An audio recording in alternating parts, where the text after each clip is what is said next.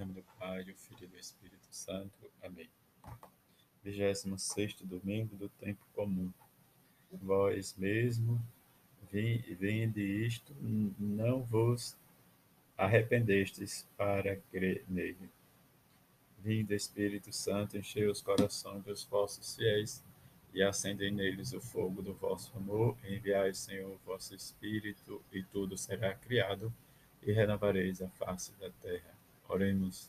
Deus, que instruís os corações dos vossos fiéis com a luz do Espírito Santo, fazei apreciemos retamente todas as coisas segundo o mesmo Espírito, por suas divinas consolações, por Cristo nosso Senhor. Evangelho de Lucas, Mateus, capítulos 21, versículos de 28 a 32. Naquele tempo, Jesus disse ao sacerdote e ancião do povo: Que vos parece? Um homem tinha dois filhos. Dirigindo-se ao primeiro, ele disse: Filho, vai trabalhar hoje na vinha. O filho respondeu: Não quero. Mas depois mudou de opinião e foi. O pai dirigiu-se ao outro filho e disse a mesma coisa. Este respondeu: Sim, senhor, eu vou. Mas não foi. Qual dos dois fez a vontade do Pai? O sumo sacerdote e os outros anciãos do povo responderam: O primeiro. Então Jesus lhe disse: É verdade, vos digo que os cobradores de imposto e as prostitutas vos precedem no reino de Deus. Porque João veio até vós num caminho de justiça e vós não acreditastes nele. Ao contrário, os cobradores de impostos e as prostitutas creram nele. Vós, porém, mesmo vendo isto, não vos arrependestes para crer nele. Palavra da salvação, glória a vós, Senhor. Nesta leitura orante, em que vivenciamos a palavra de Deus, em que nós podemos nos recolher diante de Jesus e nos perguntar, ou imaginar diz o tempo de Jesus, onde Jesus falava, o tempo onde Jesus falava ao chefe do povo.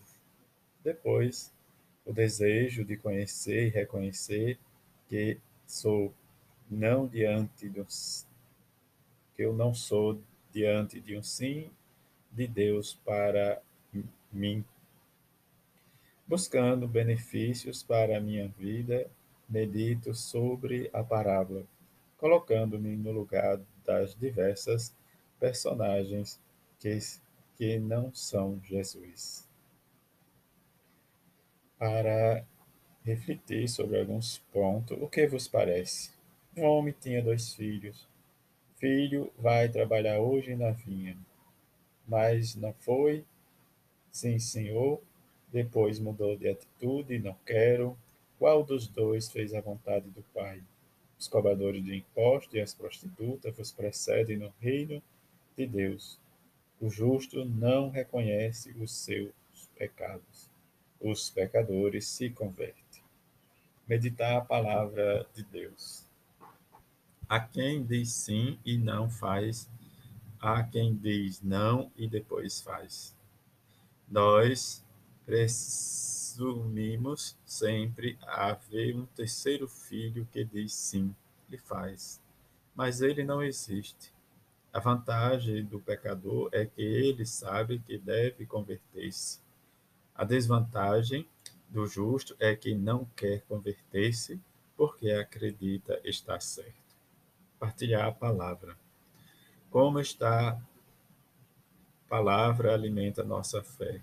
Como eliminar os fatos da vida que partilhamos no começo do encontro, os acontecimentos em que vivenciamos durante essa semana, os fatos alegres, tristes, ou mesmo a nossa situação em que vivemos a nossa fé. estou disposto todos os dias a me converter ou me considero alguém que não precisa de conversão. E entra né, toda a nossa vida em que possamos nos colocar diante de Jesus e nos perguntar: eu preciso me converter? Rezar e contemplar a palavra de Deus. As tuas palavras, Jesus, soa como um insulto para os devotos e observantes de ontem e de hoje, para todos aqueles que acham ter direito a um prêmio, a um lugar de honra no reino que tu anuncias.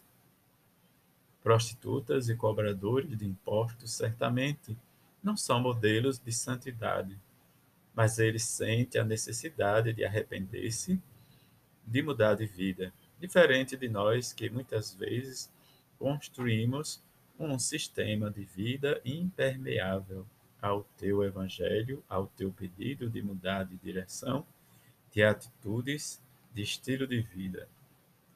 Temos teu nome em nossos lábios, mas o nosso coração está longe de ti. Discutimos problemas teológicos e pastorais, mas temos por certo que nossas escolhas são as melhores, nossas ideias são as que são as justas, melhor dizendo, e que não há nada que deva ser retirado, ajustado, transformado na nossa existência.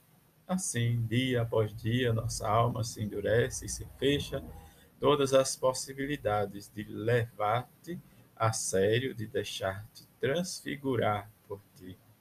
Viver a palavra de Deus Procuremos dar a nossa colaboração em nossa ação criativa da paróquia, no bairro, na cidade. Façamos alguma obra boa em benefício de alguém durante esta semana. Admitimos ter a tendência de deixar muitas vezes que as equipes especializadas façam tudo enquanto nós ficamos apenas na conversa para a leitura espiritual, Papa Francisco. Hoje, Jesus nos provoca com a parábola dos dois filhos, que quando o pai pede que vão trabalhar na sua vinha, responde: o primeiro não, mas depois vai. O segundo, sim, mas acaba por não ir. Há, contudo, uma grande diferença entre o primeiro, que é preguiçoso, e o segundo, que é hipócrita. Procuremos imaginar o que acontece dentro deles. No coração do primeiro, depois do não, ressoava ainda o convite do pai. No segundo, ao contrário. Não bastante o sim, a voz do pai estava sepultada. A recordação do pai arrancou o primeiro filho da preguiça, enquanto o segundo mesmo, conhecendo bem, desmitiu a palavra com a ação. O efeito tinha se tornado impermeável à voz de Deus e da consciência que abraça uma vida dupla. Com essa parábola, Jesus põe dois caminhos diante de nós, aos quais experimentamos isso. Nem sempre estamos prontos a dizer sim com as palavras e com as obras, porque somos pecadores, mas podemos escolher ser pecadores Há caminho que permanece na escuta do Senhor, e quando cai, arrepende-se e levanta-se com o primeiro filho e ou ser pecadores sentados, pronto a justificar-se sempre e só com palavras segundo o que convém. Jesus dirigiu essa parábola a alguns chefes religiosos da época que eram semelhante ao filho da vida dupla, enquanto as pessoas comuns se comportava muitas vezes como o outro filho. Esse chefe sabia e explicava tudo de modo formalmente irrepreensível, como verdadeiros intelectuais da religião, mas não tinham a humildade de ouvir, a coragem de se questionar, a força de se arrepender. E Jesus é muito severo diz, diz que até os cobradores de impostos os precedem no reino de Deus. É uma reprovação forte porque os cobradores de impostos eram corruptos, traidores da pátria. Qual era então o problema desses chefes? Não era, não errava em algo, mas sim no modo de viver e de pensar diante de Deus era por palavras com as outros, guardadas inflexível das tradições humanas, incapaz de compreender que a vida segundo Deus é o caminho e requer humildade de se abrir, de se arrepender e de se recomeçar.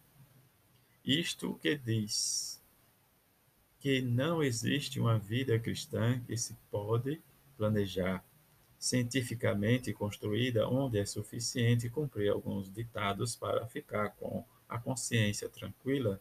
A vida cristã é um caminho humilde com uma consciência que nunca é rígida, mas está sempre em relação com Deus, que sabe arrepender-se e entregar-se a Ele nas suas pobrezas, sem nunca presumir que é autossuficiente.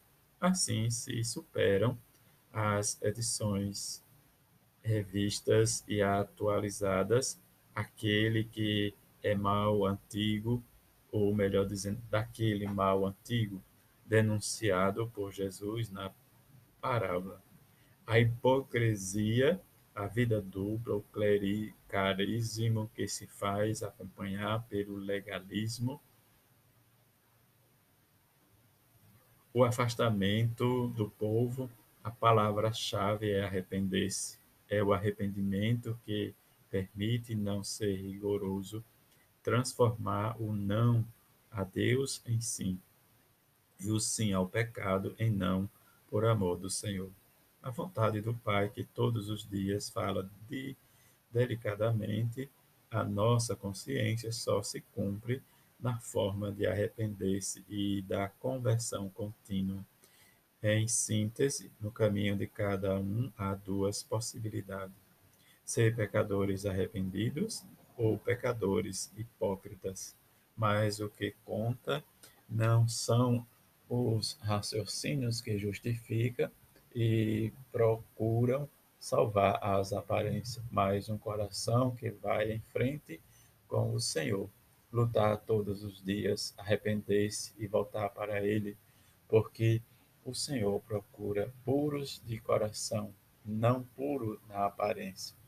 Vejamos então, queridos irmãos e irmãs, que a palavra de Deus escava profundamente, discerne os sentimentos e os pensamentos do coração, mas ao mesmo tempo é atual.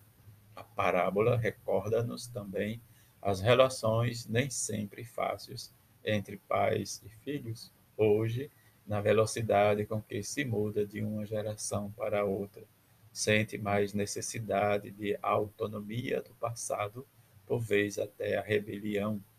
Mas depois dos fechamentos dos longos silêncios de um lado ao do outro, é bem recuperar o encontro mesmo se ainda habitada por conflitos que pode tornar-se estímulo de um novo equilíbrio, assim como em família, também na igreja e na sociedade. Nunca renunciar ao encontro, ao diálogo, a procurar novas vias para caminhar juntos. No caminho da igreja, surge muitas vezes a pergunta: para onde ir? Como ir em frente? Gostaria de vos deixar como conclusão deste dia três pontos de referência. 3P.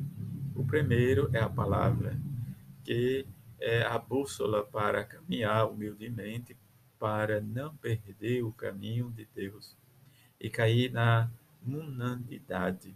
O segundo é o pão, o pão eucarístico, porque tudo começa na Eucaristia. É na Eucaristia que se encontra a igreja, não nas indiscriminações ou nas crônicas, mas aqui no corpo de Cristo, partilhado por pessoas pecadoras e necessitadas que, contudo, se sentem amadas e então desejam amar.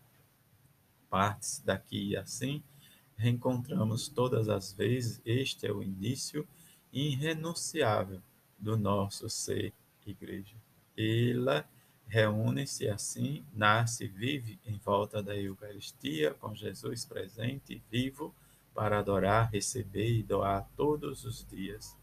Por fim, o terceiro P, os pobres. Infelizmente, ainda hoje, tantas pessoas não têm o necessário, mas há também muitos pobres de afeto, pessoas sozinhas e pobres de Deus. Em todas elas encontramos Jesus, porque Jesus seguiu no mundo a via da pobreza, da aniquilação, como diz São Paulo na segunda leitura.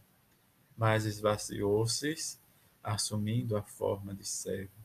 Da Eucaristia aos pobres, vamos ao encontro de Jesus.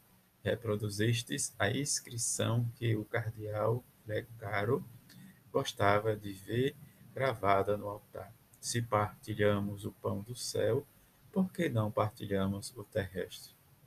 Faz-se-nos-á bem recordar sempre isto, a palavra, o pão e os pobres. Peçamos a graça de nunca esquecer estes alimentos base que ampara o nosso caminho.